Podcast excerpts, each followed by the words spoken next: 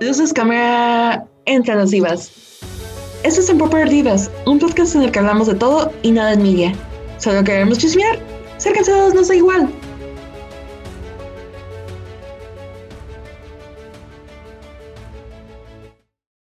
Bienvenidos una vez más a su podcast favorito, Unpopular Divas. En esta ocasión queremos celebrar un día que para nosotros es algo especial y es el Día de las Madres. Este día, y este episodio mejor dicho, está dedicado a todas las mamadas que nos han llegado a escuchar, incluyendo las nuestras. Creo que la mamá de Pau es nuestra fan número uno. Y a todas esas mamadas que nos escuchan, sabemos que la maternidad no es algo sencillo. No, por el momento no lo hemos experimentado ni en nuestros planes en los próximos cinco años. Probablemente dentro de unos diez, no sabemos. Pero la maternidad no es algo sencillo, es algo muy complejo que desafortunadamente los medios, tanto cine, televisión, anime, manga y libros de ficción, no es tratado con esa complejidad porque tenemos a ir de un extremo a otro. La maternidad siempre está jugando en la representación entre esa maternidad perfecta y llena de sentimentalismo y esa maternidad completamente ausente o malvada. No hay un punto intermedio o es muy raro encontrar ese punto intermedio. Entonces el día de hoy queremos hablar sobre cómo vemos a las mamás, cómo vemos a las mamás en los medios y cómo en cierta manera hemos tenido ciertas expectativas a través de ellos. Así que, si no fuera el momento, les presento a mi compañera de todos nuestros episodios. Pau, ¿cómo estás? Bien, la verdad es que estoy un poco cansada, hoy caminé mucho, pero bien, estoy emocionada, ya estaremos celebrando pronto, bueno, nosotras, porque ustedes ya habrán celebrado, ¿no? El Día de las Madres, nosotros desde mañana, pero pues para usted ya habrá pasado. Pero igual queríamos aprovechar esta oportunidad para hablar de la maternidad, porque es algo muy importante. De hecho, creo que es algo que se habla muy poco. Y por general casi siempre se habla por estas fechas, ¿no? Como que se habla para el 10 de mayo y siempre vemos como que los tops de las mejores mamás en el cine o las peores mamás en el cine. Sí, de hecho, como que, pero es algo muy básico. O sea, creo que tal vez como analizar en realidad la maternidad es algo que yo he visto prácticamente nada, porque normalmente creo que está muy ligado a la representación de la, de la mujer.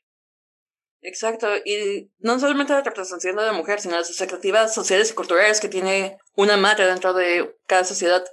Porque justamente cuando estábamos planeando este episodio, media hora antes de grabar, porque así somos, o sea, ¿no escucharon eso? Este, hablábamos de la diferencia de cómo se pueden percibir las madres en contenido de Occidente comparadas con contenidos de Oriente. Y nos dimos cuenta de que es básicamente lo contrario. Sí, exacto.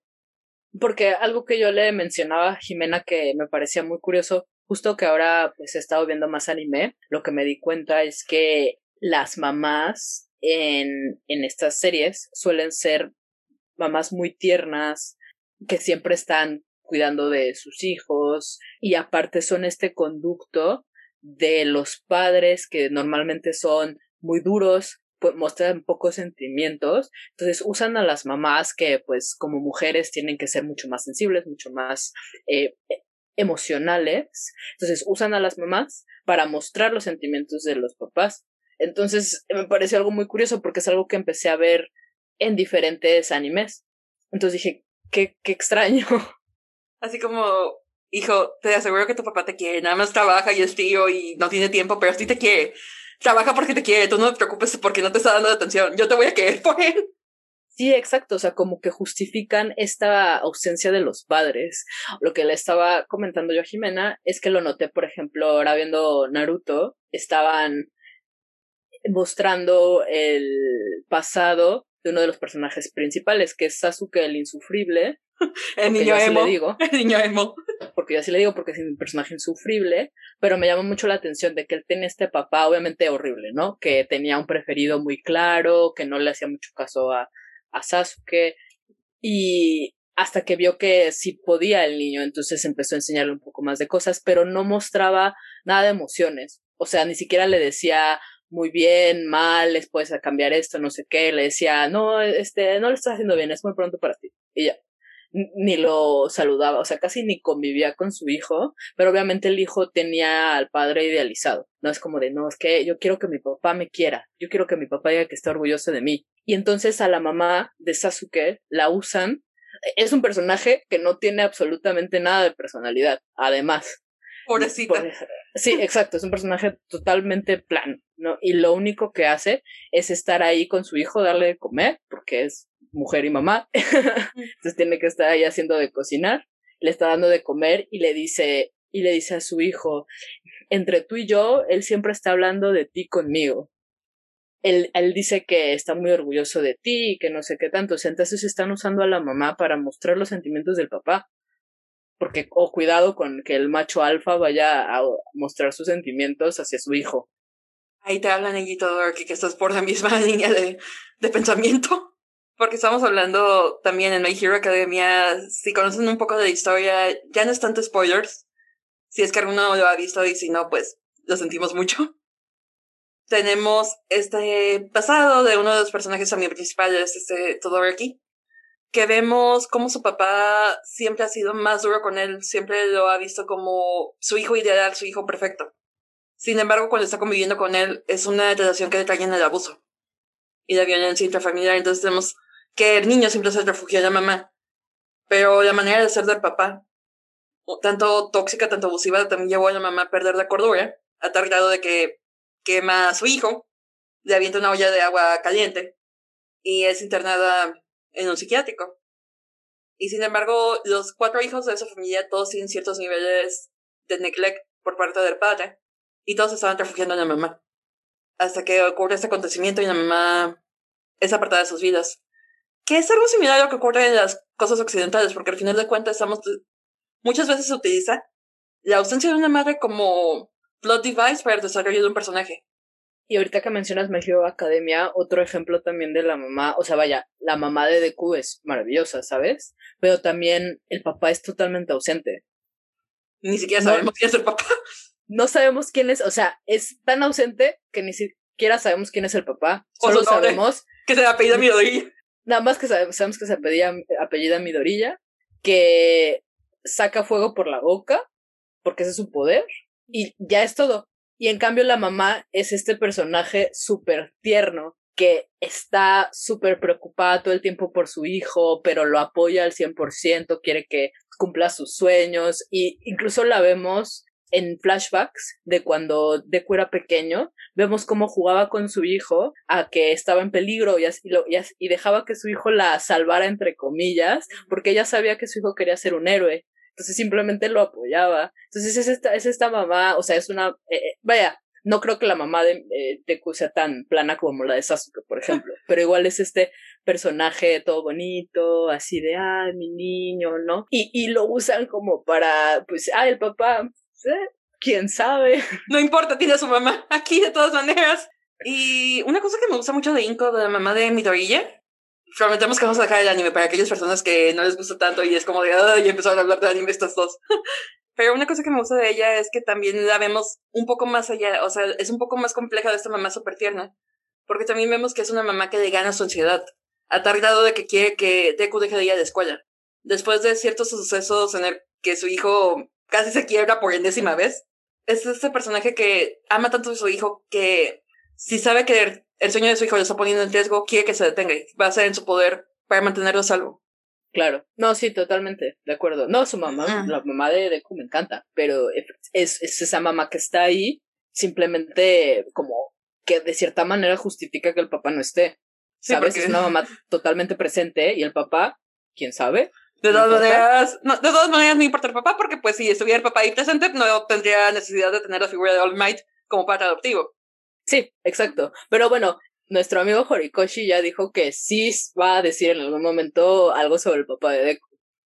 Este My Hero Academia lleva 310 capítulos del manga, no sé en qué momento se le ocurra decir a Horikoshi algo sobre el papá de Deku. Él dijo, vamos a esperar, pero bueno, ahorita yo solo iba a decir que sí vamos a hablar otra vez de anime, que más adelante vamos a mencionar a Fruits Basket, porque ahí también hay muchos ejemplos de mamás malas y mamás buenas. Eso sí, hay muchísimos ejemplos pero ahorita nos queremos también concentrar en otras cosas occidentales, pero salió el tema, porque es, en Oriente tenemos esta veneración de la mamá, en cambio, muchas veces si se ponen a ver los contenidos que han visto desde niños y piensan en las películas de Disney, la mayor parte de las mamás están muertas, son mamás ausentes, son mamás que no existen.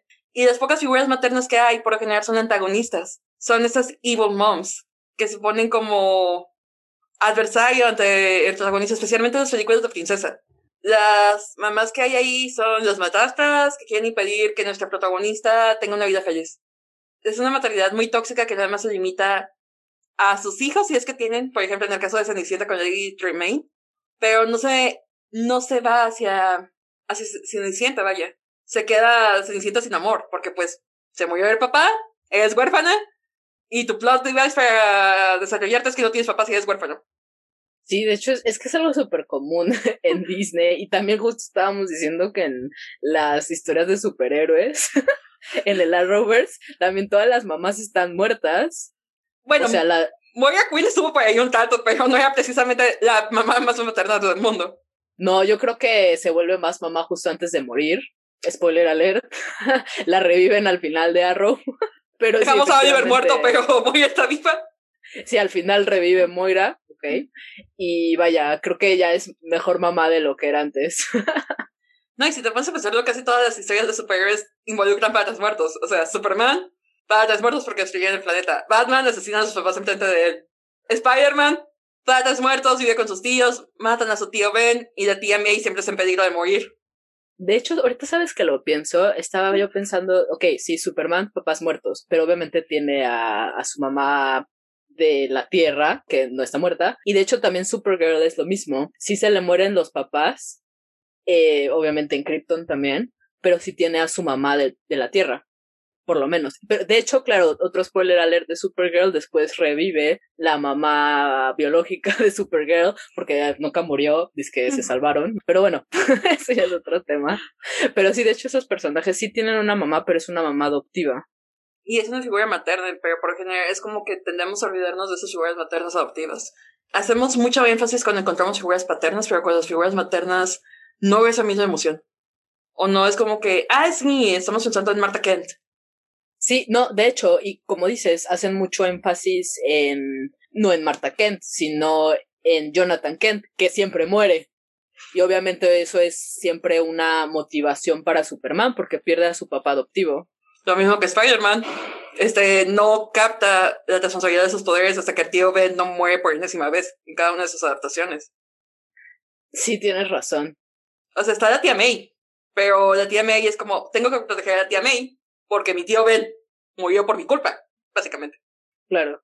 Sí, igual, vaya, Superman también siempre está pendiente de su mamá, de Marta. Pues sí. Y es como que algo curioso. Y cuando llegan a estar presentes, como en Runaways, son todo un caso de mamás problemáticas.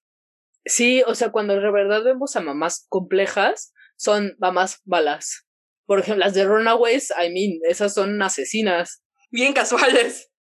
Ahora que lo pienso, sí, todas son asesinas, un poco con relaciones con sus hijos medio tensas.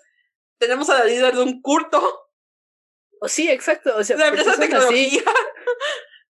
¿Por qué son así? O sea, porque siempre que vemos a las mamás, a una mamá, a un personaje complejo, tiene que ser una mamá mala. Y cuando no es un personaje súper tierno, idealizado, también tiende a morir al principio. También ahorita se me viene a la mente Star Wars, la mamá de Anakin no duela ni una película viva. Sí, o sea, siempre la usa, una mamá buena siempre la matan y este, y la usan de, de plot device para el personaje. me muere en el parto. Exacto. es como de, ¿por qué hacemos esto? ¿Por qué tenemos que ser así con las mamás? Siento que, por lo menos en Occidente, hay como que cierta idealización de la figura materna. Y como que muchos de los guionistas, por decirlo, honestamente creo que tienen mommy issues. Y eso se refleja mucho en los medios que, en el media que vemos, porque no saben cómo escribir a una mamá compleja, no saben cómo, no se molestan en conocer a su mamá más allá. Decimos, bueno, mi mamá es mi mamá, la admiro, la tengo en un pedestal, pero muy pocas veces nos sentamos a escuchar lo que ella tiene que decir. Muchas, muy pocas veces platicamos con ellas. Se ve más que lo haga una mujer a que lo haga un hombre, que realmente se interesa en conocer a su mamá. Sí, exacto, porque tal vez una mamá protagonista compleja, yo creo que hay muy pocas. Y muchas de las que me vienen a la mente son muy recientes. Son muy recientes y la mayoría vienen como de series que fueron creadas por mujeres. Si te pones a pensarlo. Tienes razón, de hecho, las que mencionamos son, son series de mujeres. Sí, o basadas adaptaciones de personajes creados por mujeres. Como en el caso de Outlander. Un poquito después de lo que viene. Sí, sí, tienes razón. Porque los Sí, hombres por- no pueden escribir una mujer compleja. Un personaje, una mamá compleja, no pueden. Es muy raro. No. Y, y de hecho, si lo piensas, o- o sea, ya sé que lo vamos a hablar un poco más de Wanda, pero ahorita que lo piensas, como decíamos en Marvel, eh, su- siempre sus personajes femeninos, su única motivación es ser mamá. Ese es como otro extremo. Así no se arruinaron a Natasha Romanoff. Sí, porque, ¿sabes? O sea, o sea, no saben escribir a una mamá, no, no hacen un personaje materno complejo, y Ujú. luego las únicas motivaciones que les ponen a las mujeres es tener hijos. Aunque siendo sincera, creo que el desarrollo de Wanda en WandaVision como mamá es muy interesante para analizar. Sí, fue Sí, complejo. estoy de acuerdo. Sí, estoy de acuerdo. No creo que no sea complejo, pero creo que es, como mencionábamos antes, esto era, es como que están muy encasilladas en ese tipo de motivaciones, o sea, como si no hubiera otra cosa. Pues sí, porque ahorita que estoy pensando, creo que los únicos personajes que no quedan en eso, podría decirse que es Gamora y Capitán Marvel. Hasta ahora. Hasta ahora, pero podrías argumentar que Gamora es la más adoptiva de la familia de Guardians of the Galaxy. Sí, también. Ujú. De, de- eso sí tienes razón. E- Es Ujú. curioso porque estamos limitando, ¿sabes? Es- o, o- ¿qué es lo que hacemos? Matamos a la mamá para que sea como motivación del personaje, luego la hacemos ma- mamá pésima, Para que sea una motivación no ser como esa mamá. no ser como esa mamá. Por ejemplo, de mamás pésimas, ¿sabes en quién estoy pensando? En la mamá de los Gallagher en Shameless. ¡Oh, sí, Mónica! ¡Ah, su esa! O sea, ya sé que el papá... Es que, o sea, los dos papás, o sea, tanto el papá como la mamá de esa familia son espantosos, porque Frank es horrible, pero de Frank ya hablaremos en próximamente cuando hablemos de papás. En el día del padre. Pero, en el Día del Padre. Pero eh, Mónica es un personaje pésimo, o sea, es una Sí. mamá horrible. Mónica nomás aparece cuando le conviene. O sea, Mónica realmente los abandonan. Si te pones a pensar entre Frank y Mónica, el hecho de que llegues a considerar que Frank es el mejor padre de los dos, ya es mucho decir. Porque Frank por lo menos está ahí, no está completamente ausente. Sí, y es que ahorita que estábamos, estábamos diciendo que luego lo usan de motivación para no ser en esta mamá, pensé en ella, porque es una, eh, bueno, Mónica tiene bipolaridad y ya vemos que uno de los hijos es este Ian también, entonces lo usan de motivación para que Ian se dé cuenta que no debe ser como su mamá. Y también Fiona. Fiona al principio, cuando estaba súper materna en las primeras tres, cuatro temporadas, antes de que le echaran a perder con... Cuando la metieron en la cárcel y que desde entonces ya no supieron que- cómo escribía Fiona, ¿te acuerdas? Sí, claro, pobre Fiona. Sí, también era como que la motivación de Fiona, ser para sus hermanos lo que su mamá no fue, y era parte de su struggle, de que estaba giving up, que se estaba rindiendo en sus años de juventud por estar con sus hermanos, por ser una figura materna para sus hermanos, a pesar de que al menos dos de sus hermanos ya no necesitaban de una figura materna tanto, que en ese caso eran Liv e Ian. Exacto. Sí, o sea, vamos a usar a las mamás para motivar a nuestros personajes, pero vamos a hacerlas malas porque si no, no cuenta. O las matamos. ¿Malas o las matamos? Sí, porque incluso Fiona se convierte en una figura materna, entonces es como, este, Fiona es vista como una mala persona por perder ese lado de sacrificio hacia sus hermanos, por querer tener un sueño, porque ya ves que todo el mundo se pone en contra de ella cuando quiere emprender su propio negocio y separarse de la familia. Sí, de hecho, la, sí tienes toda la razón, la ponen así como si fuera lo peor. Y en realidad está bien. O sea, no tiene, o sea, sus, algunos, la mayoría de sus hermanos ya están grandes. O sea, no tiene por qué estarlos cuidando. Sí, o sea, el único que podría estar cuidando y de hecho hasta se me hace raro que Frank esté detrás de él es Liam.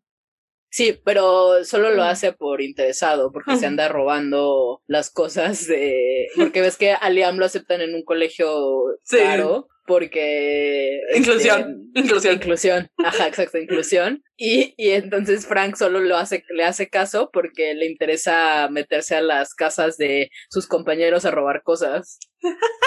Pues sí, pero por lo menos está más presente en la vida de Liam de lo que estuvo de la vida de los otros cuatro. Sí, bueno, cinco si contamos sí. a Fiona. Sí, de los cinco. Pero qué cosas. Pero pues en sí, Fiona nunca tuvo, la nunca tuvo que haber asumido el rol de mamá. No era su responsabilidad a pesar de ser la hija mayor. No, para nada. Y sin embargo se esperaba que Fiona adoptara ese rol y que lo mantuviera durante todas las temporadas que estuvo presente. Sí, exacto. E incluso se volvió la tutora oficial de los que eran menores de edad. Pues sí, porque llega un punto en que, bueno, en realidad Ian y Lip no eran tan... Por lo menos en, la- en el timeline de la serie, porque recuerda que ese timeline está todo despatolado. Sí, sí, es, es tan larga Shameless que se hizo un relajo. Sí, pero en sí, Lip y Fiona, ¿qué tanto van a tener diferencia de edad? ¿Unos tres años? ¿O lo mucho cuatro? Yo creo que sí, ¿eh? Tal Ajá. vez tres o menos. Tres, yo creo que tres, porque cuando empieza Shameless, Fiona tiene como 20, 21. Y Lip está como en el último año de prepa. Ah, sí, sí, está bien. Sí, tiene que ser como unos tres años, lo mucho. Exacto, y de ahí en Alip son como, es un año o dos, no es tanto. Porque los dos están en prepa juntos. Sí, sí, es verdad. En ese caso, Lee, este, también se podría asumir que Lip, Ian y Fiona estuvieran asumiendo las figuras paternas de Frank, no nada más Fiona que tuviera esa responsabilidad. Porque nada más esperamos que la mujer sea la que se convierta en la figura para los demás que los estén cuidando. Ajá, y, y luego la demonizamos si no lo hace. Exacto, porque nunca, nunca nos molestó que Lip no fuera más este, paternal a sus hermanos pequeños. No, a Lip nunca le impusimos eso. Lip, ay, no por Lip, este tiene sus rollos, este tiene ese problema con la chava que se quiere ligar, que está embarazada, pero en realidad no era del bebé. Se libró, qué bueno.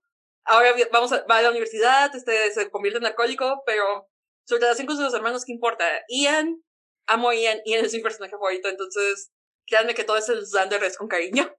Pero de Ian, ¿por qué no esperamos que esté cuidando de Debbie, de Carl y de Liam? No, porque pues Ian es bipolar, pobrecito. Este, tenemos que ver el reflejo de cómo Hurricane Mónica también afecta a sus hijos. El que no esté ahí presente, que no sepan qué es la bipolaridad y cómo tratar con ella. Sí, pobre Fiona. Ahora que lo pensamos.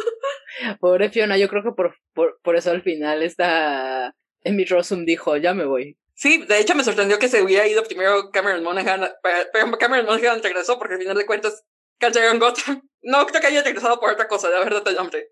Sí, tienes razón. Quería algo que hacer. Porque sí, al final yo creo que Emmy Rossum dijo a ella, me cansé y mejor se fue.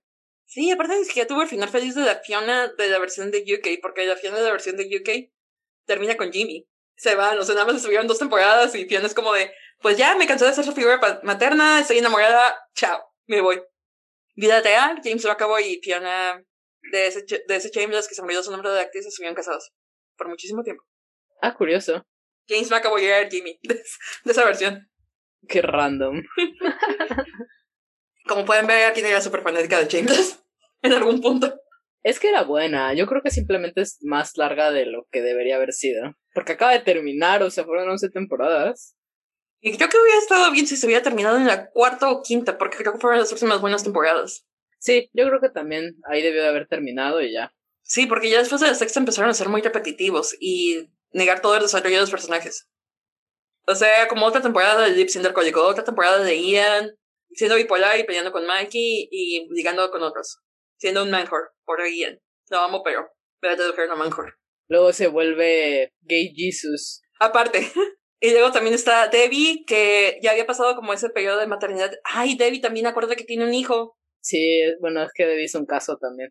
Sí, pero es como de esta niña que era la más prudente y termina siendo... La, la teen mom. La teen mom. O sea, de en qué momento de evolución del personaje queda. Y aparte, no estar pendiente de su hija, tampoco. Sí, no, porque tiene que trabajar. Tiene que trabajar y aparte es como de... La ponemos en una posición para juzgarla porque lo que quiere ella es estabilidad económica para ella y para su hija y sin embargo la juzgamos porque básicamente está en una relación por interés por un tiempo con este personaje que tenía una discapacidad. Y en cambio Car, pues Car lo mandamos al ejército, que no batalle con ninguna de esas problemáticas. Sí, y bueno, al final pues También no estoy segura ¿no? porque... ¿Mandé? También fue Teen Dad, ¿no? Car. Ah, no sé, a eso sí no... No sé si algo así. No llegué. Pero, por ejemplo, lo que yo te iba a decir que yo creo, creo, no estoy tan segura, creo que cuando se va Debbie, perdón, cuando se va Fiona, no es Debbie la que agarra el rol de Fiona como mamá de todos. No estoy segura porque yo no llegué a ese punto. No, yo tampoco, pero creo que es Debbie la que agarra como ese rol de Fiona. Porque no, no esperar que lo haga Lip, que sería lo más común por edad. Exacto, esperamos que sea la siguiente mujer. Que es más chica que los otros dos hombres. Porque sí hay un, sí hay un gap entre, grande entre Ian y, y Debbie. Claro, pues Debbie era una niña cuando empezó la serie. Ajá, igual que Carl. Este, y Debbie se supone que es mayor que Carl. Creo que debía de haber tenido unos 11, 12 años cuando empezó la serie. Sí, era muy chiquita. ¿10 a lo mucho quizás? No, 11, 12. 11, 12 sí que te creo. Sí, por ahí iba yo creo. Ajá. Y Carl tuviera unos 10. Sí, sí, sí. Pero sí me da esa impresión que siento que como que ya, bueno, por ser la mujer más grande, se queda con el papel principal de Fiona. Más bien la única mujer que hay ya en el cast. Sí, es lo que justo lo que estaba pensando. Bueno, además de Vi, pero bueno. Vi es otra cosa aparte de la familia, porque también Vi es comúnmente representada como una mujer que puede llegar a priorizar otras cosas que no son sus hijos. Y que en cierto modo es cierto shame. Porque al final es como que reconocemos a Kev como un gran papá, pero a no. Como la gran mamá que es. Sí, oye, tienes razón. Incluso creo que hay cierto shaming, porque ya ves que incluyen a Tana Ajá. con sus cosas y que terminan siendo un trío y pues los tres bebés con Jack y los, y las gemelas de Vi y Kev. Sí, oye, bueno, es que Shameless de verdad es todo un caso. sí, si llegan a ver Shameless, de verdad les recomendamos que paguen en la quinta temporada. La cuarta temporada es el pick de todo. Sí, es, es, es muy buena. Las primeras temporadas. Sí, la quinta es buena, pero no llega a nivel de las otras pasadas y ya a partir de la quinta empieza a haber declive de calidad de los, de los guiones, en parte porque repiten situaciones y toda la evolución de personajes que hubieran tenido de un capítulo a otro se borra para el siguiente, entonces sí empieza a ser un poco inestable. Sí, eso sí. Pero pues aquí también está lo más importante, o sea, volviendo al tema de las mamás. Porque es siempre esperar que la figura materna sea una mujer y que siempre tenga que cumplir con esa rol de perfección. Si no vas a estar ausente, sé perfecta, básicamente. Sí, no, no le dan ese espacio de, de no serlo, o sea, de tener imperfecciones. No, o sea, se esperaba muchísimo de Fiona y eso que no era la mamá. O sea, Hurricane y Mónica es como de, ay, bueno, pues no vamos a tener expectativas sobre ella porque los abandonó.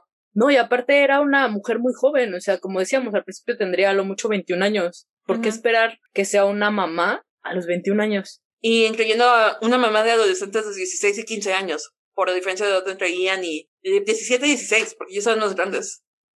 Sí, exacto, pero ¿por qué esperamos eso? O sea, ¿por qué la criticamos si en realidad era alguien súper joven? No, es como que fuéramos mucho mejores que ella. Ahora que lo pienso, lamento haberla criticado por lo de Ian, porque en realidad no era su problema lo que pasó con la situación que la llevó a la cárcel. No, para nada, fue algo muy injusto. Y es, y es eso como que algo que a mí me molesta, pues, ¿cómo tenemos esas expectativas de mamás? O eres perfecta o estás ausente. Y incluso los personajes que llegan a demostrar ese sentimiento de maternidad los juzgamos a partir de ello, de cómo lo demuestran y de cómo se adecuan esos estándares. Y tomemos en cuenta que Shameless fue creada por un hombre. Entonces creo que eso también es como de... Hmm. Claro, no, y pues como decías, o sea, rara vez vemos esta maternidad de una manera positiva o de una manera compleja, o más bien de las dos, tanto positiva como compleja. Y lo que decíamos es que cuando lo vemos es porque son películas o series creadas por mujeres, o escritas por mujeres, o adaptadas de libros de mujeres. y aquí también veo otra cosa que también estábamos comentando antes.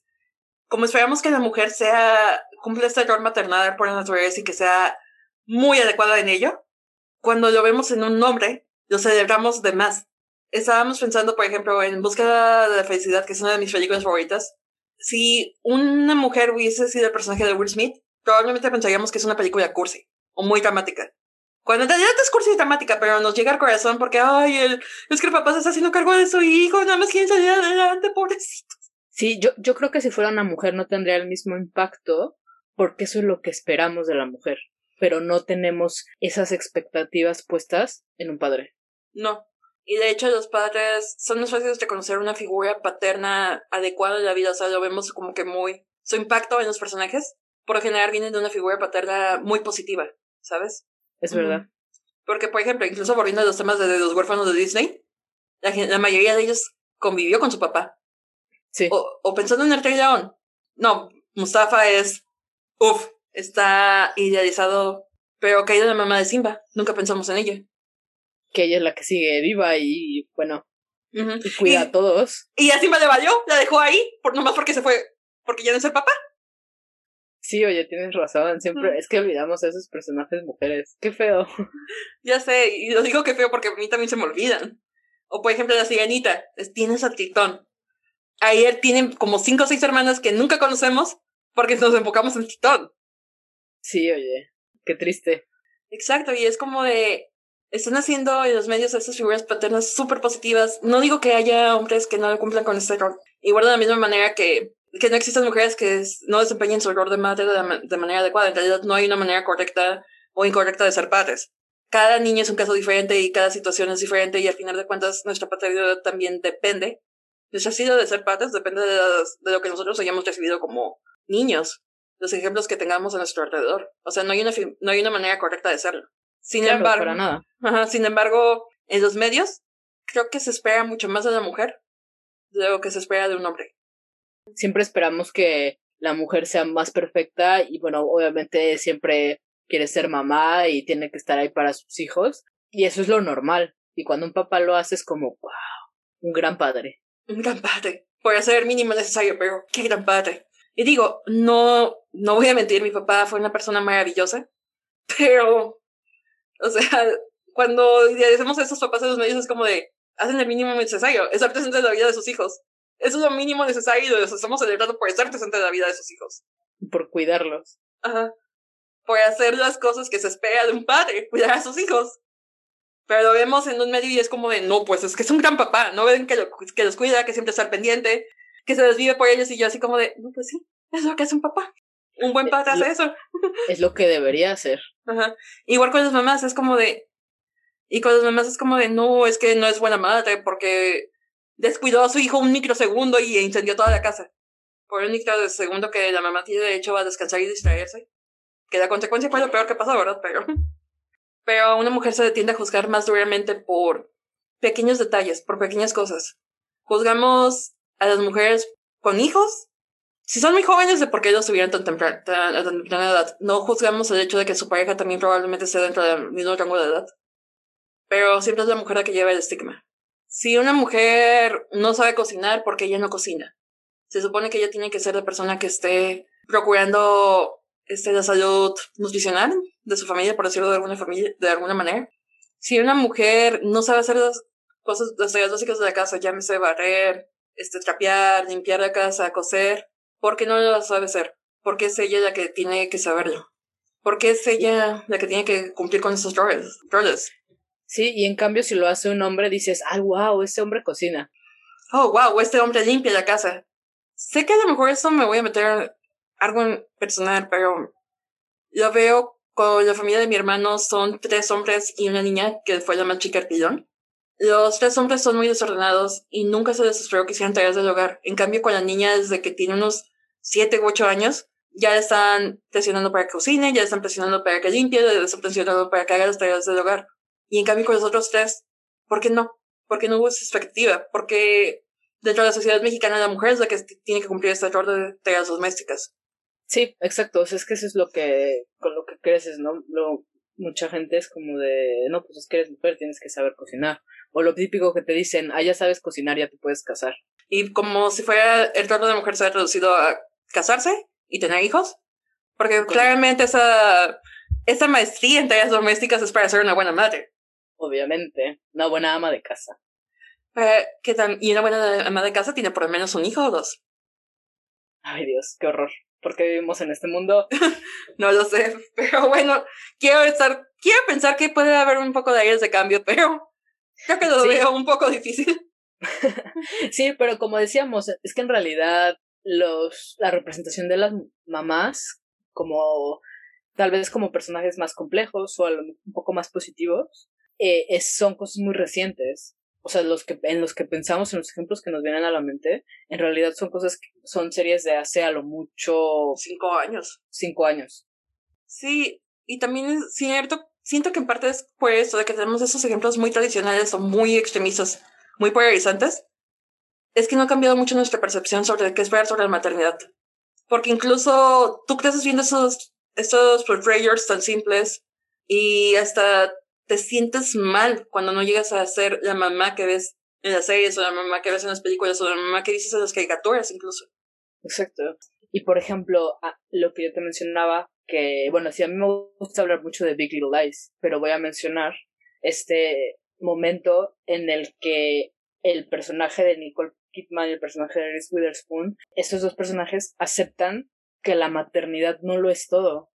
Se ve es, es un momento después de que Celeste va y ayuda a... Mm, ¿Cómo se llama el personaje de Riz, te acuerdas? Ay, no. Y es tu personaje, de hecho, de nuestro horror. Déjalo busco. Sí, ya sé. Si no me acuerdo de cómo se llama el personaje Chini, tampoco y es el mío. ah, sí, pequeño dato curioso. Pao y yo, sobre las cosas que nos gustan, tenemos un personaje asignado. Y cuando me aburro, cambio los nombres de Messenger. Con los apodos de los personajes. Sí, depende de qué estamos viendo, nos cambiamos los apodos de Messenger. Sí, ahorita estamos en de Fruit Basket, de hecho. Y el personaje de ti se llama Madeline Marta. Y el de Jane es Jane, por si acaso. Ah, ya, muy bien. Regresando al ejemplo de Big Little Lies, hay un momento en el que Celeste ayuda a Madeline a em, porque están contra Renata, porque Renata quiere cancelar la obra de Madeline, y entonces Celeste va y le ayuda para que la puedan montar y presentar. Y entonces, después de, porque Celeste deja de, ella es abogada y lo deja para poder cuidar a sus hijos pero en ese momento en el que va y, se ve que, o sea, por lo que mencionan otros personajes y en ese momento ya se ve muy segura y va con todo y es, se ve que es súper buena. Y ella, ella dice, es que yo lo extrañaba. Y se preguntan entre las dos, es que eh, soy mala madre por pensar que ser mamá no es suficiente. Y entonces ese, ese momento es muy importante porque aceptan que sí, o sea, son unas buenas madres hacen todo por sus hijos y les gusta ser mamás, pero que no es todo en la vida, o sea, no se sienten totalmente llenas solo con ser mamás, sino que tienen que también tener sus actividades, sus carreras. Incluso aunque no tuvieran una carrera, tener algo fuera del hogar, algún objetivo. Sí, por eso, por eso Madeline está tan fijada en la obra, porque ella ella no tiene una carrera profesional como tal, pero ayuda en el teatro comunitario y es todo lo que tiene. Entonces, por eso ella eh, insiste y va y se pelea porque quiere mostrar que tiene, no nada más es mamá, es también alguien más. Es una persona más compleja con otras motivaciones. Y eso mismo, es como de queremos etiquetar a los personajes femeninos dentro de una sola línea, o sea, los queremos decir, clasificar como mamás y ya, si son mamás no pensamos que un, como una persona real son multifacéticos también. O sea, nosotros como tal no nada más cumplimos el error de hija que tenemos en ese momento, sino tú también eres hermana, yo también soy hermana, este, soy hija, soy hermana, tú eres tu media planner, por el momento yo soy maestra. O sea, no es nada más como que un solo error me defina, voy más allá. Tú eres amiga, yo también soy amiga, tú eres novia, yo soy eterna crucheando en alguien. Pero al final de cuentas hay más cosas que nos llenan, o sea, no es nada más una sola parte. En cambio, vemos en los medios y esperamos que las mamás sean mamás y ya, que no tengan una mayor participación. Sí, y yo creo que por eso es tan importante este momento de Big Little Lies, ¿sabes? Porque vemos que las mamás se cuestionan que la maternidad no lo es todo. Y es algo que no vemos porque no le damos espacio a las mamás de ser imperfectas de ser imperfectas o de preocuparse por algo más que dijo. Sabes, voy a hablar un poco de spoilers de otro anime, pero estaba pensando mucho en Attack on Titan. Sabes que me deprimí cuando salió el final. horrible. Y una de las cosas que más me molestan es la manera en cómo trataron la historia de, historia. Es que iba a decir la historia de historia y suena muy, muy feo. Pero la trama de historia, porque sabemos que historia está embarazada durante este arco.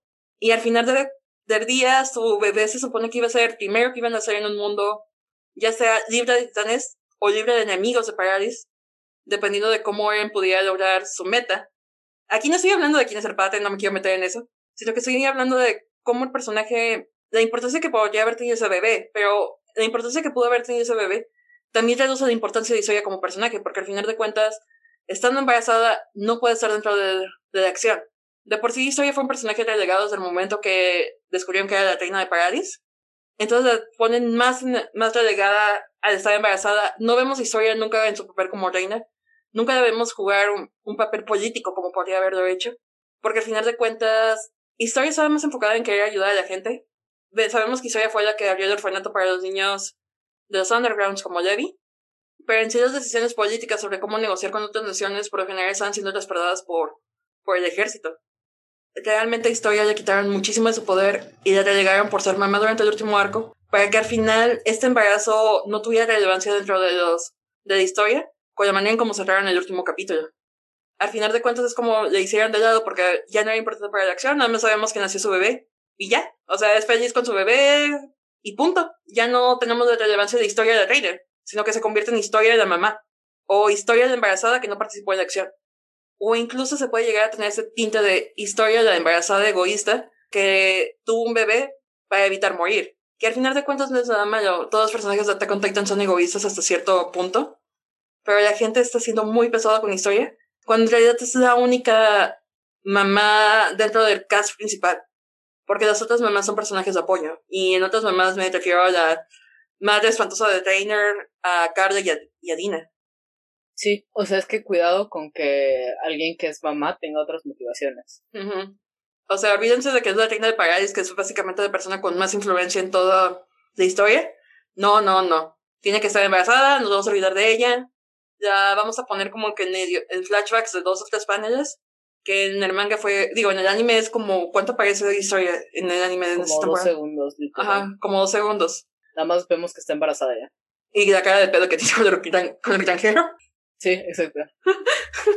Pero, y eso no cambia en el manga, o sea, es como de, bueno, la vemos de lado, luego la vemos en uno de los recuerdos de él, que no estoy segura si van a adaptar esa parte porque cambiaría, haría mucho más ilógico al final, cuando llegue al anime, que probablemente lo omitan y la volvemos a ver ya que está teniendo, ya está dando a luz. Y ya la, la siguiente vez que la vemos, o sea, está la pobre mujer dando a luz como por cinco capítulos. Y ya en el último capítulo la vemos con el bebé. Qué chafa. Súper. Digo, el último arco de Attack on Titan me tiene súper decepcionada. Y por viendo lo mismo, es como que pareciera que Historia fue delegada nada más a su hijo. Sin tener algún otro deseo más allá del hijo. Sí sale un poco de su ideología, pero al final de cuentas, Historia ya no tiene ningún diálogo. En el manga, después de su conversación con él. Bueno, vamos a reducir a las mujeres a ser mamás y vamos a criticarlas si no lo son.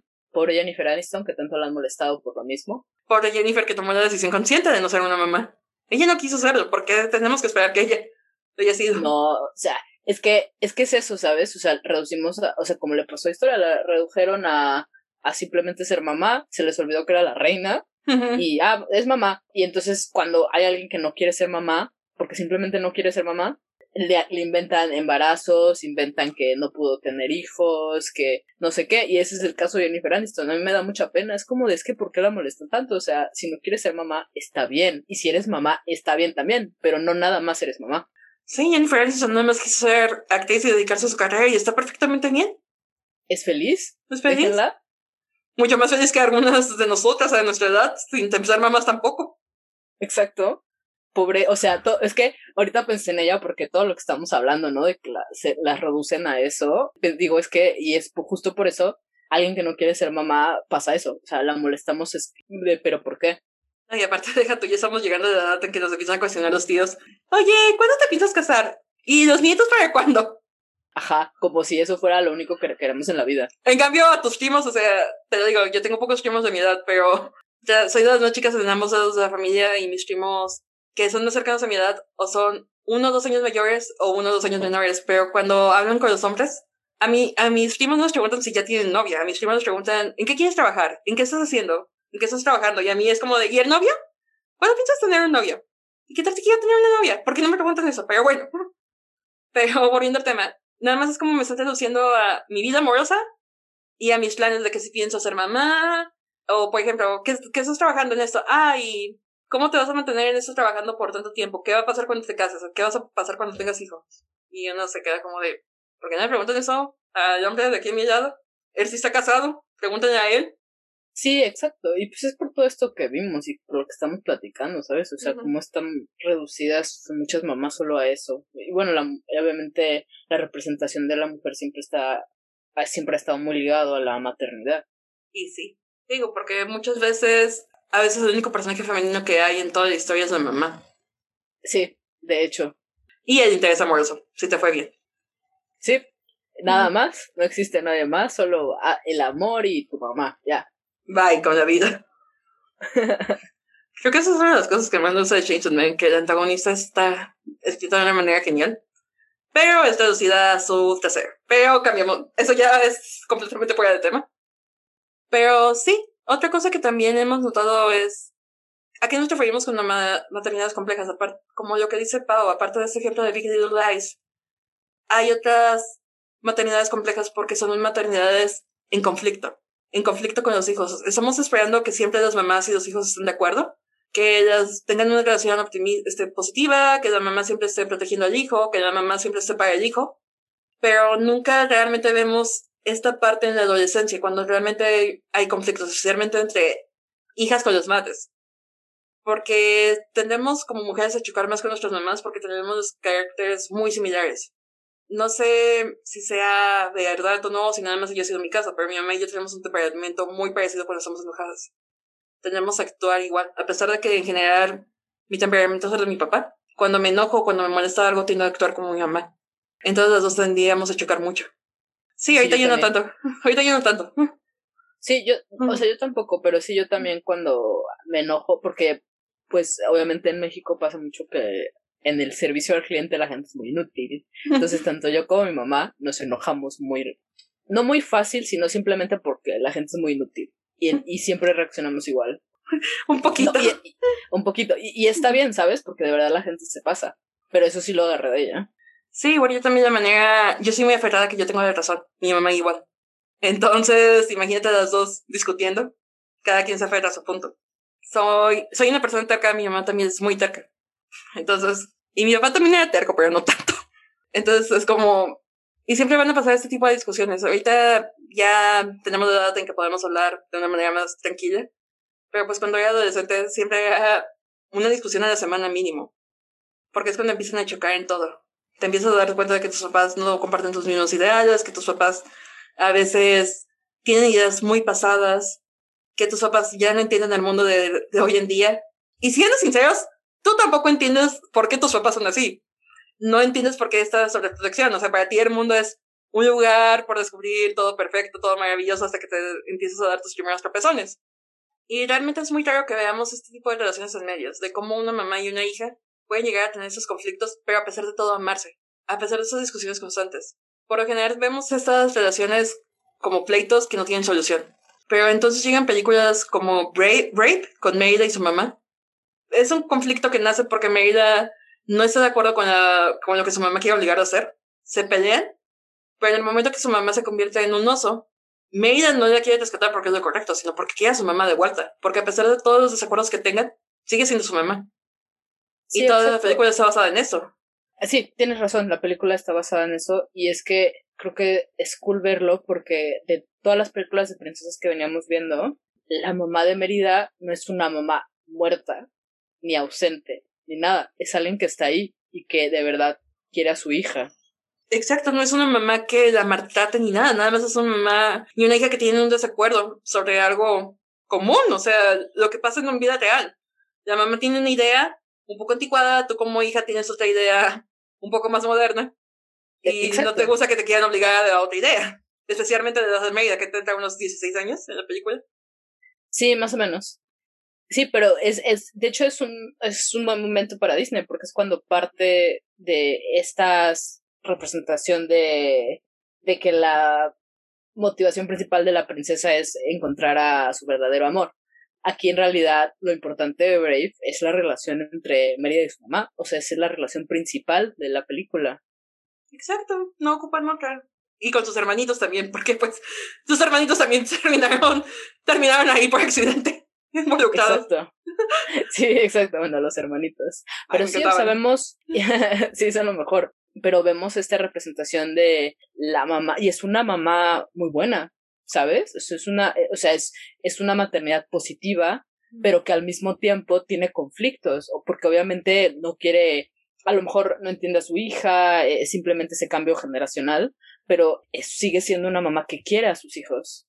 Exacto, e igual también en otro tipo de mamá, en otro ejemplo muy reciente, sabes que no soy fan de Greta Gerwig en general, pero tengo que reconocer que Lady Bird, la manera en cómo hace la relación de Lady Bird con su mamá, es muy realista. Es uno de los mejores puntos de la película, es un aspecto muy fuerte y muy sólido. Y es que volvemos a lo mismo, la mamá de Lady Bird no es una mala madre, es una madre presente, con mucho trabajo, pero está ahí para su hija. La quiere apoyar, pero su hija tiene ideas muy opuestas y chocan constantemente, que la lleva a tener muchísimas discusiones. De hecho, la ley del hielo que le aplica a la mamá a Lady Bird es algo que me ha hecho mi mamá en algún punto de mi vida. Pero es una relación, es una maternidad más compleja. E igual, al final es buena porque al final vuelven a hablar.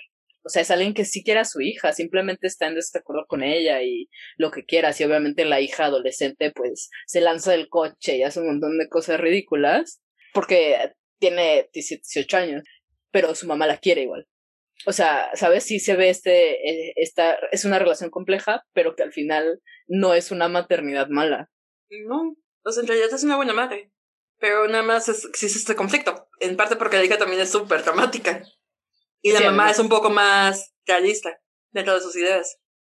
Pero no es una mala relación, o sea, esas En realidad, Giver me agrada como película, es un buen coming of age, pero no llegaba a ser material para ser nominado al Oscar. No, ese es su gran problema. Eh, no tenía por qué haber estado nominado, pero sí, no, no, definitivamente no es una mala película. No. Y ese es uno de los aspectos mucho más rescatables. Y también Lucas Hedges, pero porque amo Lucas Hedges. También otra maternidad que creo que consideramos un poco compleja e interesante fue la de Claire en Outlander. Creo que es la única que nos falta mencionar. Sí, eh, bueno, ahí estábamos hablando porque también, vaya, ya sabemos que Outlander es complejo porque viajan en el tiempo, ¿no? De repente estamos en los 60, que luego se vuelven, que son los 80 después. Empezamos a los 40, de hecho. No, entonces, entonces no es cierto. Entonces son los 40 y luego se vuelven los 60. Sí, porque no no sé qué queda estaba Guerra pensando en los 80. No sé por qué estaba pensando en los 80. A lo mejor por la hija. Ya estabas pensando en la hija grande. Pero no, en realidad entonces son de los 40, pasamos a los 60 y luego se van a los 1800 Y o cachito. 1700, no sé, bueno, muchos años antes. Sí, sí, obviamente es súper complejo porque van y vienen y en realidad la hija de Claire es concebida en el pasado, pero no en el en el presente. Bueno, es un, obviamente Outlander es todo un tema, ¿no? Pero sí, o sea, pero sí vemos esta, o sea, Claire es un personaje mucho más complejo, o sea, no es reducido nada más a la maternidad. Bueno, pasa por un montón de cosas en el pasado y luego tiene que regresar por la guerra y bueno, es cuando se vuelve madre. Tiene esta relación también como de amor-odio con la hija, porque la hija nace y, por ejemplo, quiere, se lleva muy bien con el papá, que no es el papá biológico, Pero, el papá pero ella no, es el papá adoptivo, pero obviamente ella no sabe eso. Entonces se lleva muy bien con el papá, pero con su mamá siempre está chocando. Pero eso no significa que Claire no la quiere. Y también otra cosa, aparte de que está chocando, este, también vemos a Claire tomando un rol muy activo, porque empieza como enfermera y creo que cuando la vemos en los 60 ya es doctora, Sí, se vuelve médico. se vuelve médico. Entonces, creo que también otra cosa interesante de la maternidad de Claire es que no se queda reducida a ser la mamá de la hija con la que está chocando cada rato, sino que también la vemos ahí evolucionar profesionalmente y cumplir sus metas, que creo que es de las cosas que le reclama la hija, que no está presente, si no me equivoco. Sí, yo creo que sí. Yo creo que por eso justo se lleva más con el papá, porque, pues imagínate, cuando nace Brianna, Claire está estudiando. Ella está estudiando para volverse doctora y pues el que está ahí para ella es el papá. A lo mejor sí, pero es esta mujer pues ocupada que no quiere decir que no quiera a su hija, sino simplemente que tiene otras motivaciones. Y cuando viajan de los dos al pasado se dan cuenta de eso, se, se empiezan a entender mejor, empiezan a com- entender mejor el punto de vista de la otra, porque al final de cuentas, Claire es uno de los personajes más fraternales de la serie. Ya es que adoptan a varios niños. Sí, no, pues Claire es muy maternal, o sea, primero adoptan al, al francesito, que ahorita no me acuerdo de su nombre, El francesito. el francesito, y después de, porque sí, lo adoptan y luego incluso Jamie hasta le da creo su nombre y todo, o sea, nice. Y es este, es este chavito que bueno, que se queda con ellos y luego él se enamora de la hija del archirrival de Claire. Casual. que no nos acordamos el nombre, pero era la que en teoría se iba a quedar con Jamie al inicio antes de que llegara Claire, que tiene dos hijas. Y obviamente esta hija mayor del archirrival no quiere a Claire, o sea, la odia por, por lo que le hizo a la mamá y bueno, Mm. es todo un tema también. Eh, acaba Claire adoptando un poco a, a, a la niña esta. Bueno, no es niña, ya, ya es una mujer, ya es grande, ¿no? Porque, bueno, se enamora del francés, luego se casan y acaba a- agarrando este rol maternal también con ella. E incluso le empieza a enseñar medicina. Y aquí es como de Claire, no nada más es mamá, también se convierte en figura materna para otros personajes y también un poco como lo de Superman con Marta y la tía May con Spider-Man. Este, realmente a veces subestimamos qué tan importantes son esas figuras maternas en la vida de los personajes. Porque estaba pensando el otro ejemplo que no hemos hablado, el de Merida en, en Whitney, cómo evoluciona esa relación de no queríamos una hija, queríamos un niño para que nos ayudara con la granja, pero pues ya tenemos a esta niña, ahora qué hacemos con ella. Y que en un principio chocan porque Merida es muy estricta en su manera de ser. Sí, es muy cerrada, Y en cambio Anne es muy idealista, muy soñadora. muy soñadora. Y poco a poco van encontrando un punto medio. Porque Anne conecta inmediatamente con el hermano, pero con Merida le tomó un tiempo. Sí, es lo que te iba a decir, o sea que, bueno, su eh, relación se va desarrollando. Me parece muy bonito, de hecho, cómo se desarrolla, porque incluso Marila empieza a tener una visión un poco más progresista gracias a Anne. O sea, como que van, en, como tú dices, van encontrando este, estos puntos en común y ella se abre más a Anne, ¿no? Y Anne obviamente también la entiende más. Pues acaban teniendo una relación, pues, de madre e hija, finalmente. No, y pasa como lo que tú dices del anime, o sea, en ese punto Merida y Anne todavía no eran tan cercanas, pero alguien habla mal de Anne y Merida la defiende, como si fuera su hija, o sea, es como de no vas a hablar mal de mi hija. Sí, exacto. Ahí es cuando empiezas a decir, ay, sí la quiere, porque la empieza a defender. Sí, al principio ninguna de las dos como que eran muy cálidas hacia la otra, pero Anne era la que intentaba más establecer esa relación entre ellas. Sí, claro, obviamente, porque pues han tenido muchas ganas de tener una familia. Y al final terminan convirtiéndose en una. Las dos se tienen la una a la otra, especialmente cuando el hermano cae enfermo. Sí, pues ellas se ponen a trabajar. Son el apoyo, el uno de la otra. Ay, qué bonito. Me dio ganas de llorar porque me encanta, me encanta esa relación. Sí, es muy bonita. Me gusta mucho cómo se desarrolla, porque incluso luego Malila también se vuelve, o sea, e, empieza también como a cuidar a, a la hija del negrito también. Ay, sí es cierto, se me había olvidado. Me es como de, ya tomé una hija, ahora quiero tener una bebé, déjenme tener a todos los bebés aquí. sí, exacto. O sea, empieza como a abrirse más también, como a cuidar un poco más a, a los otros. Sí, ay no, María es un personaje grandioso. La verdad, sí. Y en contraste también creo que podemos hablar también ahora de personajes que son unas mamás atipáticas o un poco más apáticas. Ya hablamos de que a lo mejor ya estamos viendo de esas mamás que se abren más a no, a no ser encasilladas como mamás, pero que hay de esas mamás que sí están ahí para los hijos, pero tienen ciertas cosas que prefieren apartarse un poco. Que sin ser malas madres, son mamás un poco más apartadas, un poco como Wanda en WandaVision en el, en el capítulo de Modern Family. Sí, porque es lo que mencionábamos, que ya en, eh, bueno, vaya, ya, ya vimos que WandaVision habla de la evolución de las sitcoms. Entonces, obviamente, en el episodio de los 2000, 2010 y todo eso, empezamos a ver a esta Wanda, mamá, pues un poco más antipáticas, como de, ay, no, pues no sé dónde está tu papá, me da igual. ¿No? Los niños, no, pues no sé qué. O sea, como que ya le da más igual. Y obviamente, bueno, esto es una representación de lo que veíamos en series como Modern Family, que bueno, yo no he visto, pero por lo que he ah. escuchado. Sí, porque llegó un punto como todavía en el episodio pasado, Wanda estaba por encima sobre protegiendo a los niños.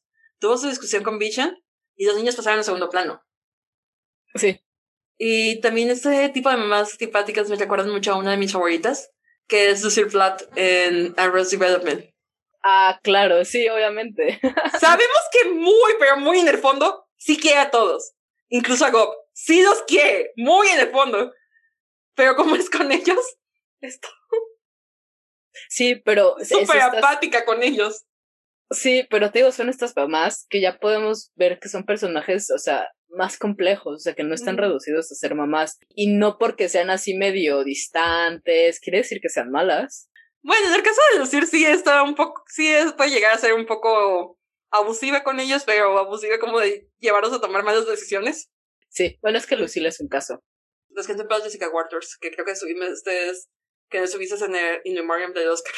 Oye, sí es cierto, qué mala onda. Ya sé. Pero por ejemplo también, o sea, y se refleja, o sea, esta manera de ser antipática de Lucille se refleja en su hija. Acuérdate cómo es también con su hija. Con su hija con May, creo que no, May Whitman es la actriz que hace, no, no es cierto. Porque ya es que Tobias, el psicólogo, ah. está casado con la hija de, con la hija de Lucille, con la única mujer. no me acuerdo cómo se llamaba la esposa de Tobias. Sí, es el personaje que hace por Rossi, la esposa de él. Claro, sí, ya me acordé. Y ya es que con su hija también es medio distante. En parte de sí, sí es, es difícil, es verdad. Maybe se llamaba la hija, pero no me acuerdo de la mamá. Y sí se llamaba May. O sea, estaba pensando en May Whitman porque ya es que es la niña de. ¿Who? Ah, ¿Who? Este, Lindsay. Lindsay es la mamá. Lindsay es la ah, hija de Lucille. Pero también, o sea, es una mamá. Se nota que tiene influencia de Lucille, pues, de cómo afecta su estilo de maternidad. Ay, porque Lucille es un caso. Pero creo que en este tipo de comedias también es. Ya no estamos queriendo juzgar tanto a las mamás, sino que nos reímos de estas situaciones. Porque están escritas de una manera que es gracioso. Y yo creo que también es un poco realista, ¿sabes? Porque a lo mejor las mamás se sienten así en algún momento. Sí. Simplemente es como, ay, ya. Sí, no es como que seamos las mejores personas del mundo, las más tranquilas. O sea, las mamás se dejan de fastidiar de estar al 100 con nosotros. Deben de estar desde un punto de ya déjame descansar, vete a hacer algo, vete a trabajar. Este, déjame en paz. Vete a jugar allá con tus primos, vete. Nada más Y- que y es que que- eso permite expresar. Exacto, es que esa es la cosa, ¿no? De que no es que no está mal, o sea, no eres mala persona ni nada de eso, simplemente que luego a las mamás no se les da este espacio de ser así. Y aparte es mejor tener ese tipo de mamás que tener las mamás ay, de fruit baskets, porque es lo único que, que dijimos que íbamos a mencionar más adelante y que estamos omitiendo.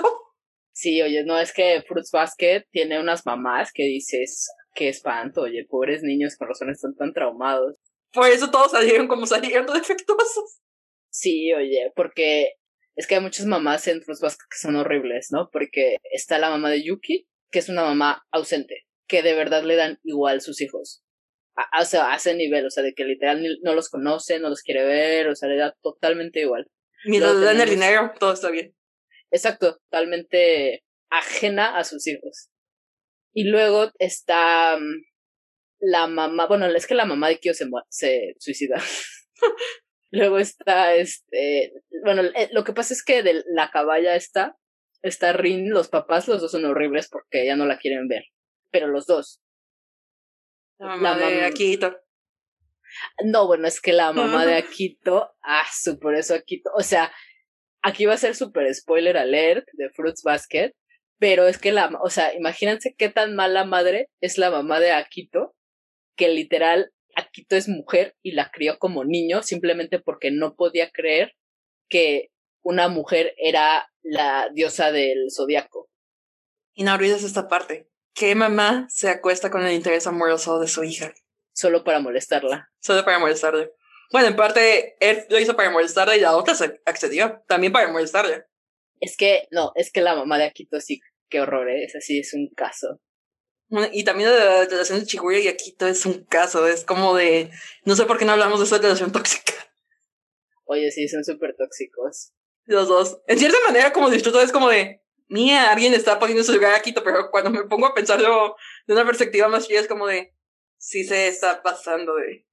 Sí, pero sí es que en Fruits Basket tenemos padres malos, madres malas, pero también tenemos mamás más decentes, ¿verdad? Y e, irónicamente, las mamás decentes casi ni salen. Es como de. Sabemos que existe. Ay, se nos olvidó la mamá de Momiji en los malos mates. Ah, sí. Bueno, la mamá de Momiji es tan mala que quiso olvidar a su hijo porque estaba en la maldición del zodiaco. Y ahora sí, volviendo con las matas decentes, en realidad salen poco. Las matas decentes del zodiaco sería la mamá de la tigrita y la mamá de la changuita. La mamá de Here, la ovejita, que acaba de tener un bebé y hace todo lo posible para que su hijo pueda abrazar a su hermanita. Se me hace un momento muy tierno cuando dice, yo los voy a abrazar a los dos para que nadie vea si tú te transformas en ovejita.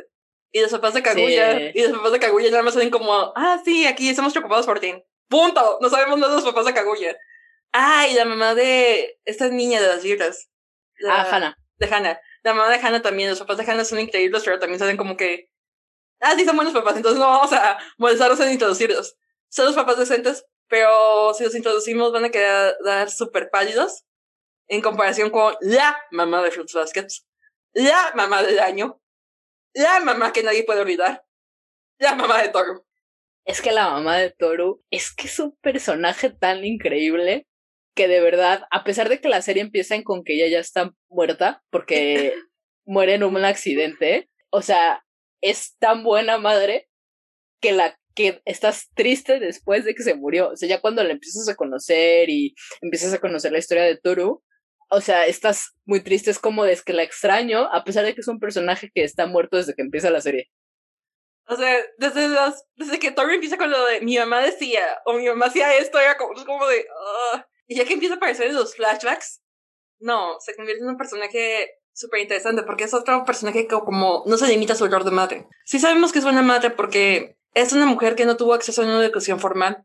De hecho, por eso el deseo de Toru es terminar la preparatoria, porque es lo único que le, pide, que le pedía su mamá, su mamá. De a mí no me importa qué hagas con tu vida siempre y cuando termines la preparatoria antes. Entonces, para Toru es importante terminar la escuela, porque su mamá no pudo terminarla. Y era una madre soltera, porque el papá de Toru muere cuando ella es muy chiquita. Tenía Entonces como dos o tres años. Sí, y entonces, pobre Toru, oye, todo le pasa. Y, Sí, no, sería este, nuestro personaje trágico protagonista. Y entonces es esta mamá que pues tuvo que cuidar a su hija chiquita cuando se le muere el esposo. Y tiene mil trabajos. Años ¿no? Bueno, mucho, unos Pues yo creo porque era joven, yo creo. Sí, tiene razón, era joven. Simplemente pues tiene mil trabajos para sustentar a su hija. Y la verdad es que no es una mamá ausente. Pero para nada. No importa que trabaje y que esté haciendo sus cosas. Se ve, o sea, Toru es una niña muy linda. Y es por lo que le deja la mamá. O sea, se ve que de verdad la quería muchísimo. Pero la mamá era su prioridad y la mamá, a pesar de todo, siempre se hacía el tiempo para estar con ella un momento. Fue de la tarde, en la noche cuando llegaba o en la mañana cuando se fue a desayunar. De hecho, una de las cosas del accidente es que Toru estaba enferma y la mamá no... Bueno, es uno de los mayores arrepentimientos de Toru. Spoiler alert. En la mañana del accidente, Toru no se despierta a darle los buenos días porque estaba enferma. Y era como otro momento que las dos tenían juntas. Esa despedida. Sí, y Toru se culpa por no haberlo hecho porque ya no regresa a su mamá. Pero también, aparte de que sabemos esto de esta mujer, también sabemos que tuvo una identidad propia en el pasado. Sabemos que fue una delincuente juvenil.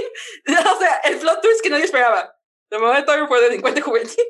Exacto, es que eso es lo mejor, o sea, es una mujer excelente que crió a su hija excelente, que la quiero muchísimo, pero tiene este pasado imperfecto, o sea, era alguien perdido en la vida, que era la malota de la calle, o sea, ese nivel tenía una reputación que las mujeres delincuentes más jóvenes la adoraban y querían ser como ella. Hasta 13, 14 años después, que es cuando conoce a Isa Toru, todavía siguen recordando su nombre. Todavía siguen recordando la legendaria que era como delincuente. Como parte de esta pandilla de motociclistas.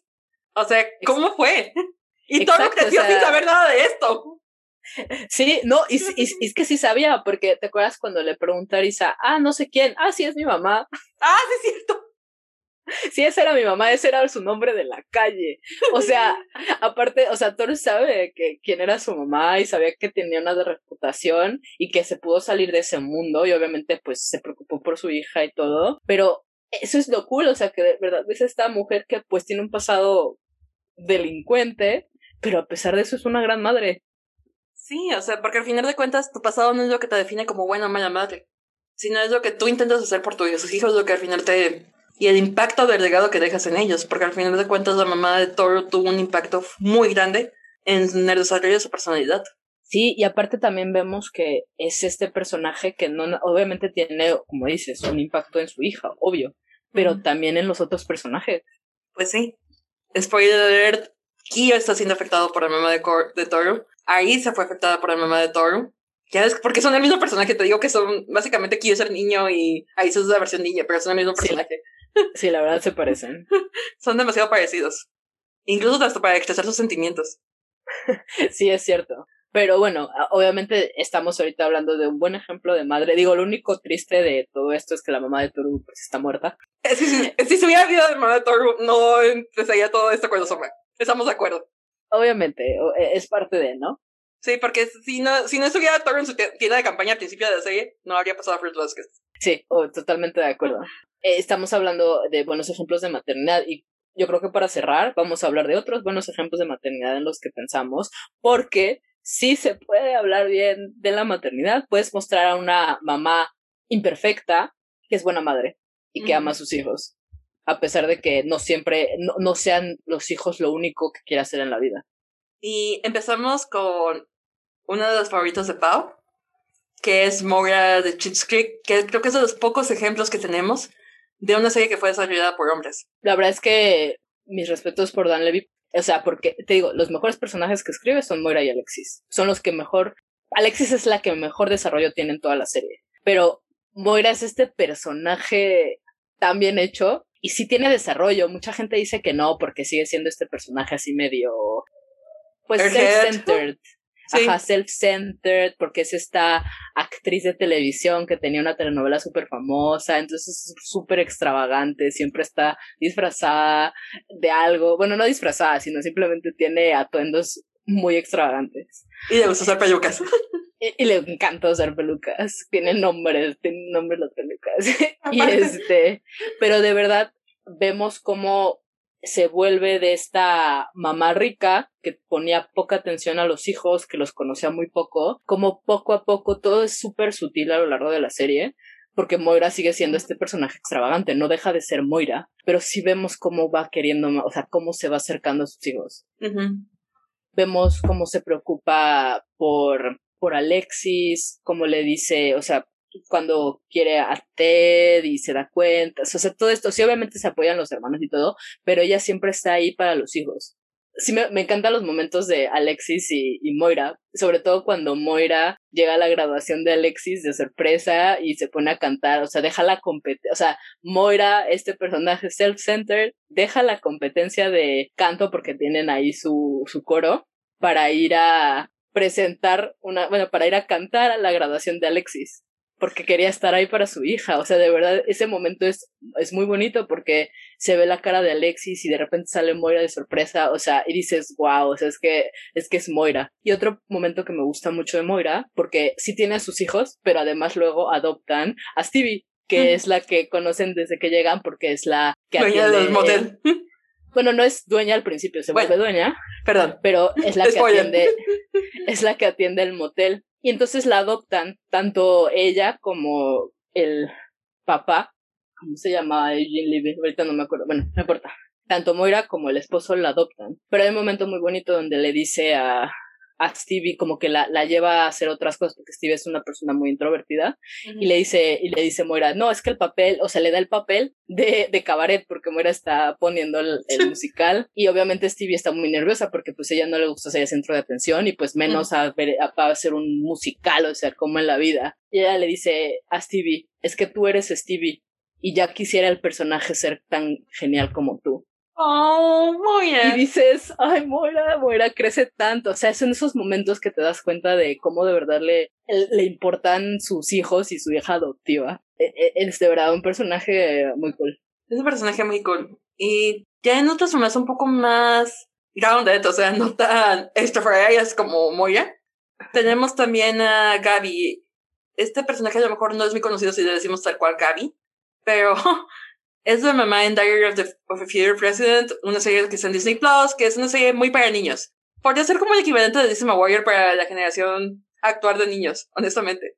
Pero lo que nos gusta de este personaje de Gaby es que es una mamá que vemos que es profesionista y la vemos dentro de su entorno de trabajo. La mayor parte de las escenas de Gaby no son en la casa, son dentro de su oficina, dentro del despacho.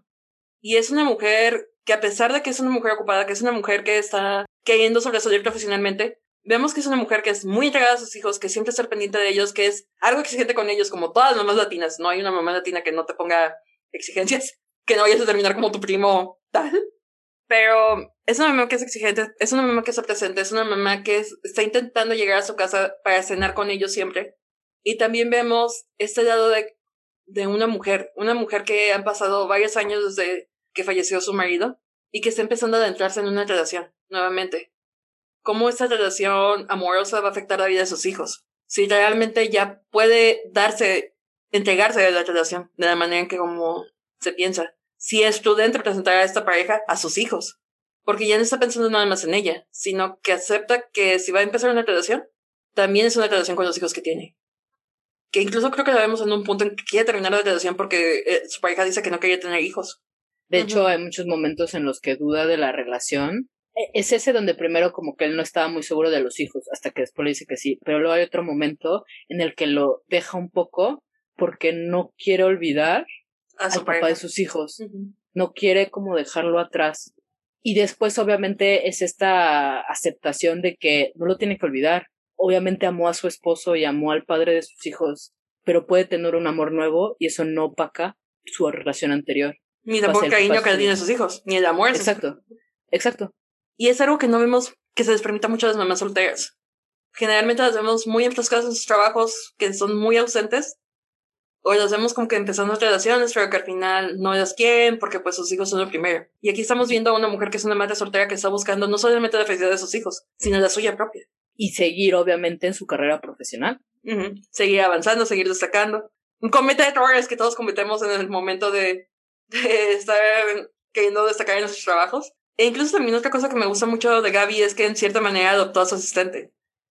que ve a su asistente como una hija más grande, porque pues tiene, sus hijos son, sí son adolescentes, su hijo más grande que tendrá unos 14 años y ya... A lo mucho, porque ni siquiera están en high school. Ajá, y la protagonista tiene 12 más o menos, sí, como 12, porque es su primer año de, de junior, de middle school, ¿no?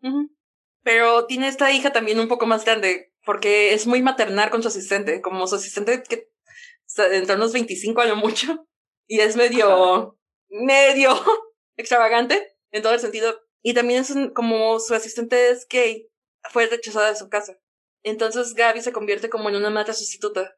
Le aconseja y viceversa, porque también su asistente le está dando consejos de cómo ir con sus relaciones, especialmente cuando tiene problemas con su novio. Y es como una relación de amistad y figura materna encontrada, muy bonita también. Sí, tienes toda la razón. Me gusta mucho eso de ella, la verdad, soy fan. Sí, yo también. La verdad es que es bonita la serie. No es una serie tan infantil como parece, ¿eh? Al principio. No, en realidad no, es una serie interesante. Y bueno, hablando de Gaby, otro personaje materno muy similar, o bueno, con el que encontramos ciertas similitudes, es el personaje de Nalini, que es la mamá de mm, Never Have I Ever, que también es eh, inmigrante, por así decirlo. Bueno, vaya, creo que Gaby sí ya es eh, más gringa tal vez, porque Nalini sí es, sí es de la India todavía. eh, bueno, es como la que llega a, a Estados Unidos a hacer la vida y la hija ya nace ahí. Y también es este personaje que está sobrellevando la pérdida del esposo, porque es una pérdida repentina, de, que simplemente se muere así de un infarto y ya. Y obviamente, pues la hija es también dramática, adolescente, necia, y ella es una persona muy exigente, que tampoco entiende tanto a la hija. No, bueno, como que se la pasan peleando. Porque volvemos a lo mismo, tienen personalidades muy parecidas porque las dos son muy aferradas. Exacto. Pero también es esta, es esta mamá que es profesionista, eh, quiere seguir creciendo y sí le exige mucho a su hija, pero la quiere. Quiere que salga adelante, está preocupada por ella y sobre todo por la pérdida del papá, o sea, la lleva al psicólogo, ¿sabes? O sea, está en terapia porque se preocupa por su hija y quiere que su hija salga adelante después de lo que le pasa. Y ahorita que hablaste de cómo Gaby adopta a su asistente, la, la Nalini adopta a su, a su sobrina.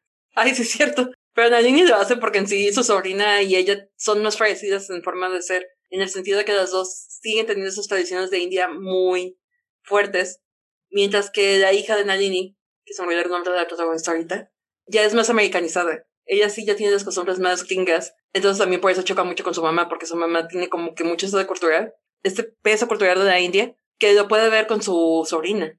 Porque su sobrina es como la hija que hubiera esperado que fuera la suya si estuvieran en India. Es verdad.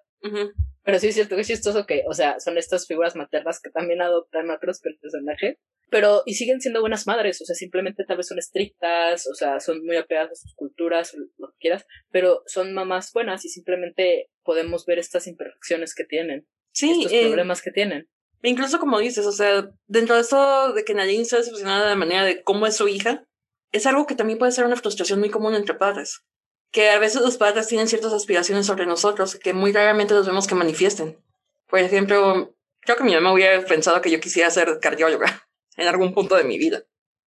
Y la decepción de que terminé estudiando otra cosa con C, comunicación, no cardiología.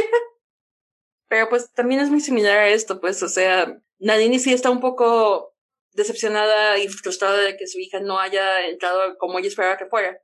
Pero al final de cuentas, como una buena madre, lo está aceptando y la apoya. La apoya para que sea la persona que se está convirtiendo, igual que lo hizo mi mamá. Sí, exacto. Digo, mi mamá ya me dijo eso después de que terminé la carrera, ¿no? o cuando estaba en la carrera, no me lo dijo antes ni modo que a media carrera me quisiera salir así como de, oh no, voy a estudiar medicina. Y este, ¿qué te iba a decir? Y, sabes, me, me, parece muy curioso que casi todos los ejemplos que tenemos aquí son personas de minorías. porque los otros que habíamos pensado en otras series donde vemos la maternidad de una manera positiva son eh, eh, Jane the Virgin y One Day at a Time, que son latinos. Y otro, otro latino, igual que Gaby. Y sabes qué es lo que me llama mucho la atención tanto de Jane the Virgin como One Day at a Time es que vemos la maternidad en diferentes generaciones.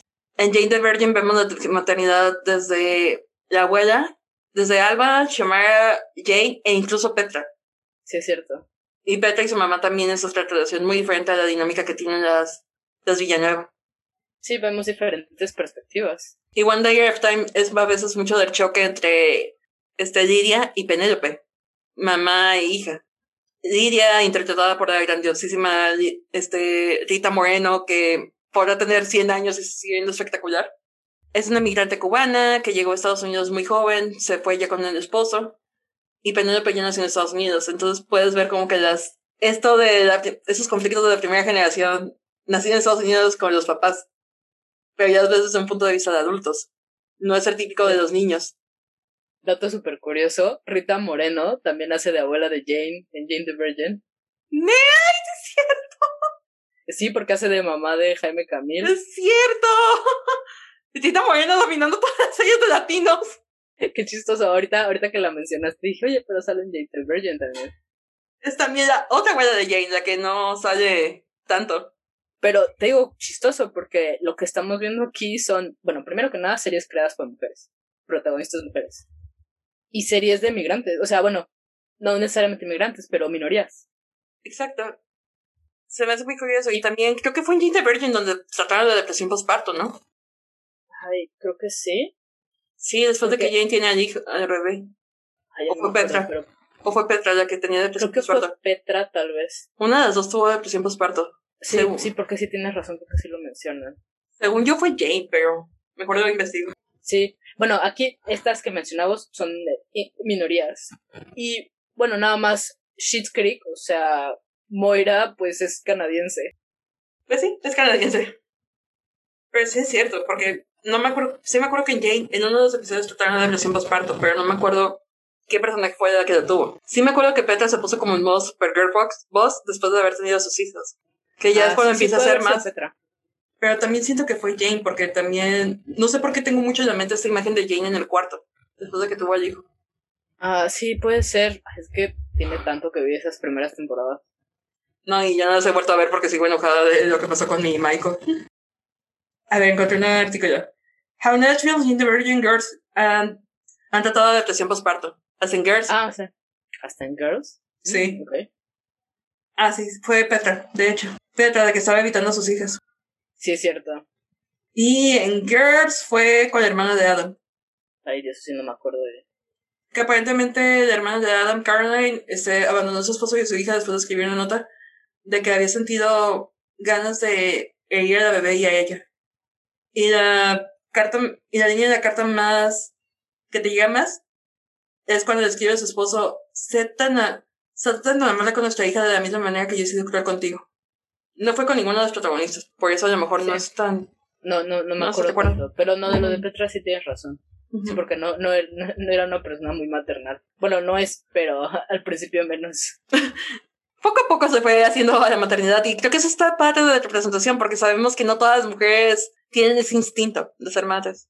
Y está bien, y está cool que lo veamos. Exacto. Que en este caso, pues sí tuvo un final feliz porque al final de cuentas Petra poco a poco empezó a ser más, mucho más maternal con las gemellas. A tal grado que yo creo que las defendía de cualquier locura de Rafael. Ay, sí. Entonces recordaron ya me... Y aparte Petra finalmente también es profesionista porque pues, sigue manejando el hotel. Pues sí, lo que no puede hacer Raf. Me acuerdo. Creo que nunca voy a superar a Rafael en mi vida. Sí, lo dudo bastante. Pero bueno. Rafael puede estar en este especial de peores bates. No, es que Rafael no es un mal padre. Al principio un poco. No, es que es que yo no siento que sea mal padre. O sea, tiene sus problemas y todo, pero en realidad es alguien que siempre ha estado para sus hijos. Bueno, está bien. Los quiere mucho, los cuida mucho. ¿También a las gemelas?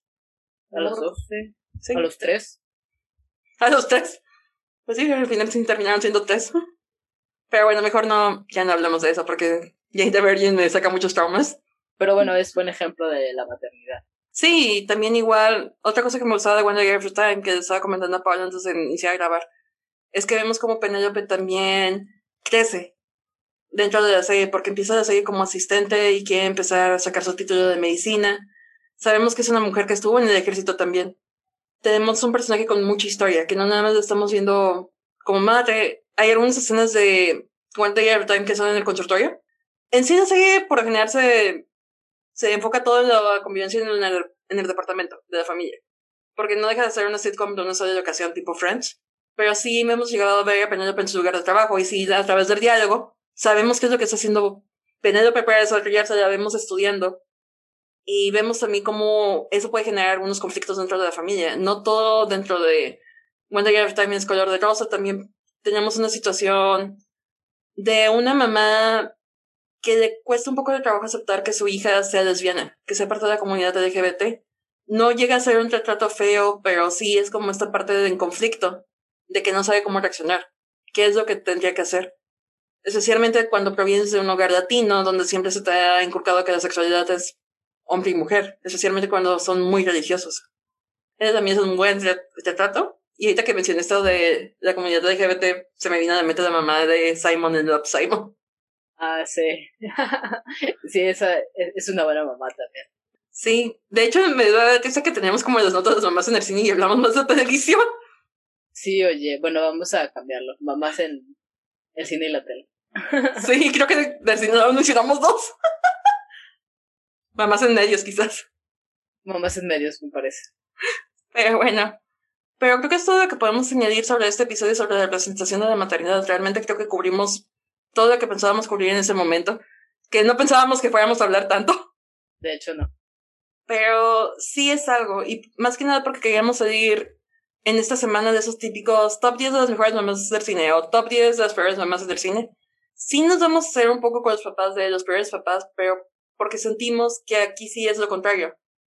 Tendemos a dar mucho énfasis al impacto de la figura paterna en medios, especialmente en occidentales, y también en orientales, porque al final de cuentas, tanto el papá de Sasuke como el papá de Todoroki son influencias en sus vidas, o sea, más de lo que pudo haber sido la mamá.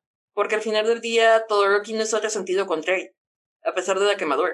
Toda su agresividad va en contra del papá. Acuérdate cómo renegaba de él, de tanto odiaba al papá, que no quería utilizar el poder creado del papá. A pesar de todo el daño que se estaba haciendo a su cuerpo por nada más forzarse a usar un lado.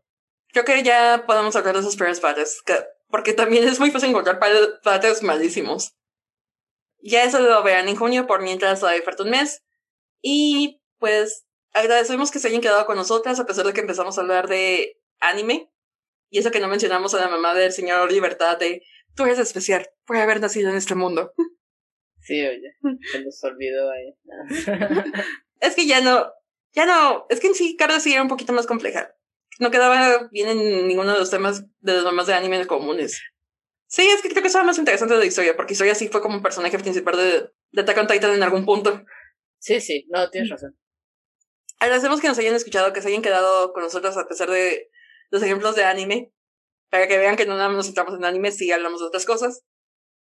Y les agradecemos que nos hayan escuchado, esperamos que se hayan divertido con este episodio, que hayan reflexionado también no solamente en cómo vemos a las mamás en los medios, sino también en cómo es nuestra relación con nuestras propias madres y qué esperamos de las madres que conocemos. Y no sé si quieres añadir algo más, Pau. No, pues sí, tienes razón.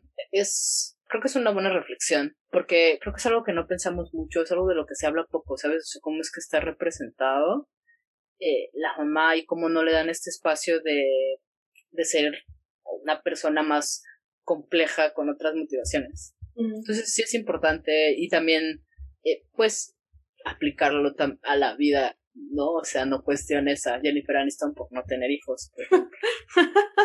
o sea, no todas pueden ser Angelina Jolie, no todas tienen ese instinto. Exacto. Pero sí, eso es una buena reflexión. La verdad es que yo creo que incluso nosotras lo habíamos pensado poco. E igual también, si ustedes tienen algún ejemplo de alguna mamá que ustedes consideren que va más allá de ese rol, una mamá que puedan ver claramente sus motivaciones o una mamá que tenga una personalidad compleja, que sabemos que no realmente los hijos es lo único que es su motor. Pueden decirnos, o sea, pueden visitarnos en nuestras redes sociales, pueden seguirnos en Twitter en arroba unpopular-divas y en Instagram como arroba unpopular-divas podcast.